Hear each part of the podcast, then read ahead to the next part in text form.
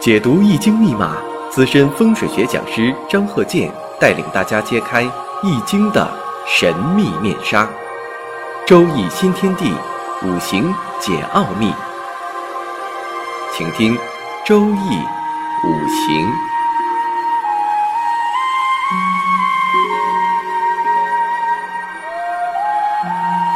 上山微电台荣誉出品。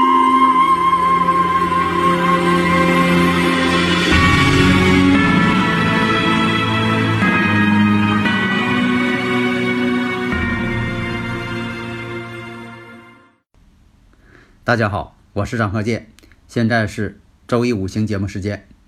下面我们看一下这个生日五行的例子：庚辰、乙酉、丁巳、甲午、坤兆、甲申大运、九岁起运，九岁呢是甲申，然后是癸未，十九岁癸未，二十九岁壬午，三十九岁辛巳。四十九岁庚辰，五十九岁己卯。首先呢，第一步还是要分析一下五行的旺衰。这生日五行啊，一定要注重啊，生克制化，刑冲合害。那么分析五行的旺衰，就是要取喜用神。喜用神呢，是你分析呀这个要发生的事件呢好与坏。那么我们学习周易五行啊，一定要把这个文字啊，就里边的名词文字啊搞清楚，别写错。有些人可能是不知道怎么写，写错了，那很正常。那你不知道吗？有的是什么呢？不认真。世上就怕认真二字。那你说老含糊的，不认真，那字儿老写错。你像这个我讲课哈，五行大讲堂经常讲，你看这个四柱。一些名词神煞，还有这个悬空，你说那个悬空啊，它是玄妙的玄，不是说这个悬起来的悬。很多人呢就是误认为是不是把这东西悬起来了。所以我讲啊，悬空，悬空风水学，悬空悬空这个风水罗盘。有的朋友就说呀，你看我买不着你说那悬空盘。一开始我没有理解，我说悬空盘怎么买不到呢？有好几位听友朋友啊，不光是一个，好几位都写成那种这个东西是悬空了，悬空那个悬。结果呢，在网上买这个悬空盘呢，说是没有，但是偶尔呢也会收到，就我说那种所谓这个悬空盘，就悬起来的盘，真就是买到了悬起来那个盘了，用个绳吊着。啊，也不知道是谁发明的这个盘呢？这个罗盘呐，是用绳吊着，要不就是拿那个铁架子给架起来了，悬空了，真悬空了。然后呢，就问我说：“张教授，你看我买这个悬空盘，啊，买不到啊？那可下买到了这个悬空盘，你看是不是这种悬空盘？当然不是这种所谓的悬空盘呢，当然不是。我说的是玄妙的玄。”悬空盘，你像说用绳给吊起来了，悬呃这个悬空了；要不用铁架子给架起来了，悬空了。嗯，那个不是我们说的这个悬空学当中所要求的悬空盘呢。因为这个事情啊非常有典型性，好多听友朋友给我来微信，有一部分人他问这个悬空的时候，肯定给我写上那个悬起来的悬。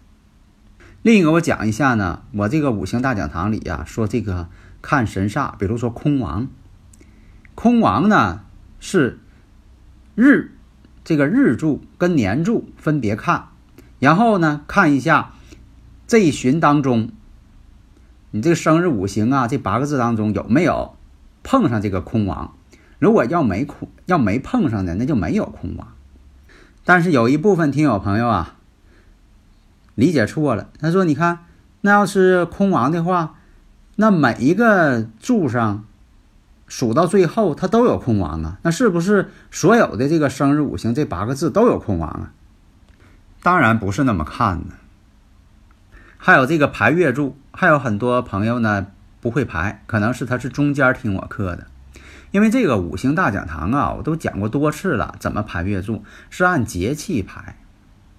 你像说有的朋友说了，那我按节气排啊，是二月份，那是我要是用这个啊阴历排呢啊，它还不是，那到底按哪个排呀？这个就别有疑惑了，就是按照节气为准呢。排月柱它不是按照初一十五来排呀。你像那个风水罗盘，它有那种带架子的罗盘。啊，你看它用一个架，稳定性好啊，上边呢把这个罗盘呢架在架子上，是吧？它稳定性好。啊，但是呢，并不是我说的，就是啊，有一种那种带架子的，带架子呢上边像那个地球仪似的。啊，就等于说把那个地球仪的这个架子把地球换掉。啊，然后呢把罗盘安到地球仪上。啊，滴溜乱转的。那样的稳定性并不好。而且你拿那个东西，你看的时候呢，本身也不方便，它乱摆动、乱转，你也固定不了，也没法让它水平。好的，这个问题呢，我就给大家解释到这儿。大家如果有理论问题，可以加我微信幺三零幺九三七幺四三六啊。那么我们再回到这个生日五行上，我们看一下，首先呢，看庚辰这个坤兆，我再说一遍，庚辰。乙酉、丁巳、甲午，先分析一下怎么这个看旺衰。日主丁火，丁火在酉月，属于休囚的地方，它不旺。然后呢，我们再看一下，看年上辰土，啊，本身它也不旺。制作阳刃，哎，这个旺。丁巳嘛，这巳火是它阳刃，临官地旺，地旺之地。然后再看一下，时上还有午火，啊，这都很旺。那么再看一下月上呢，有乙木偏印，年上呢有个庚金，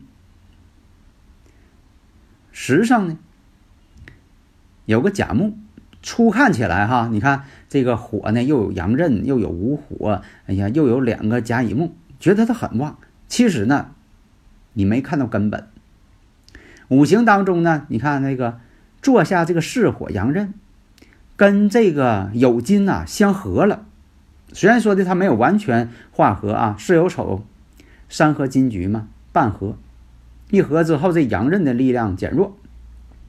然后月上月上这个乙木啊，好像也在生自己，但一看呢，乙庚又相合，乙庚合金了，这乙木呢又变性了。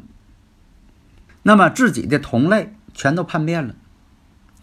本身一看身呢还是稍微弱，所以这种判断方法啊。比较复杂，不是说你用眼睛一衡量，或者是呃用这个算术方法算一下。因为我在五行大讲堂上啊，确实讲过用算术方法。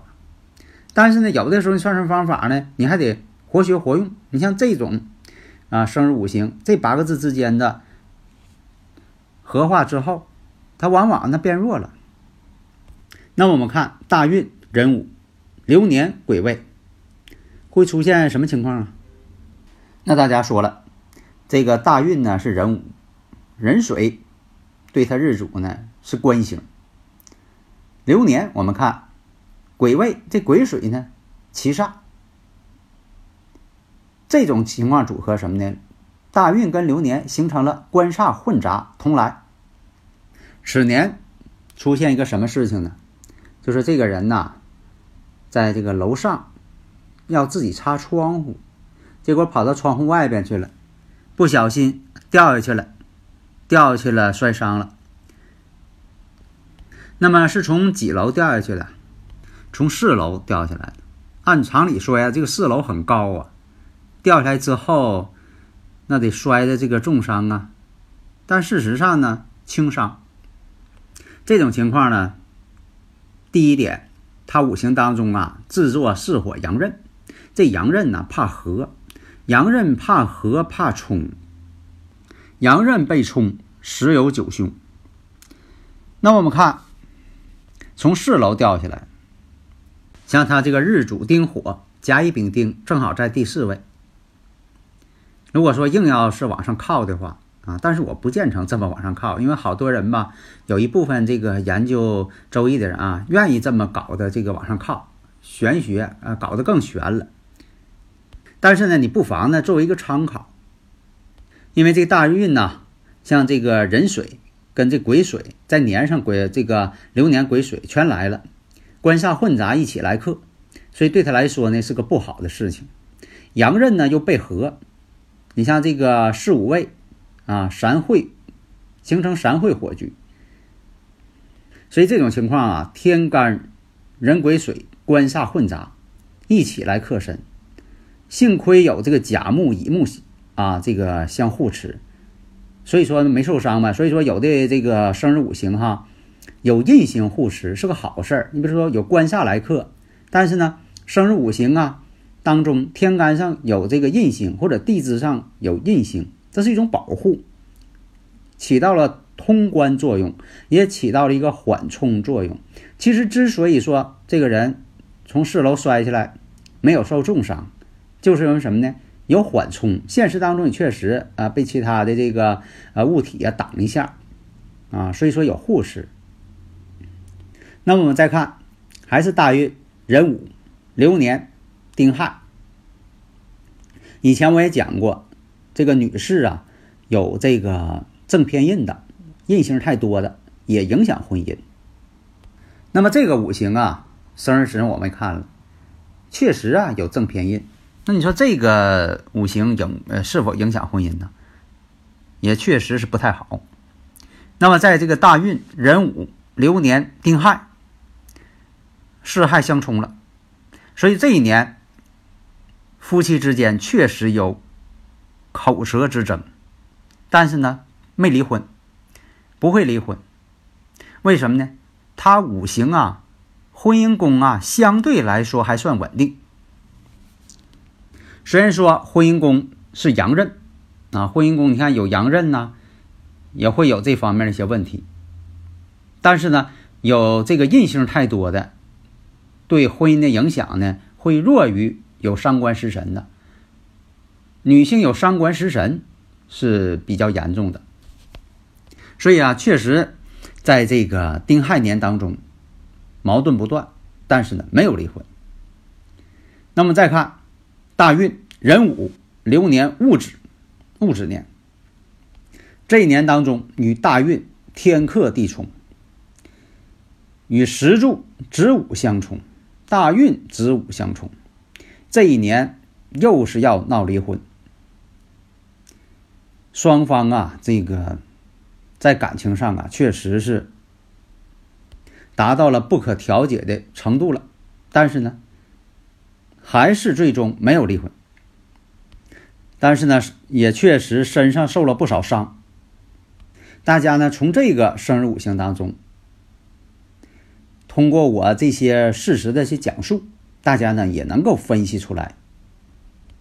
下面呢，我们讲一下西北角啊有卫生间，因为现在好多这个新式住宅哈，西北角都有卫生间。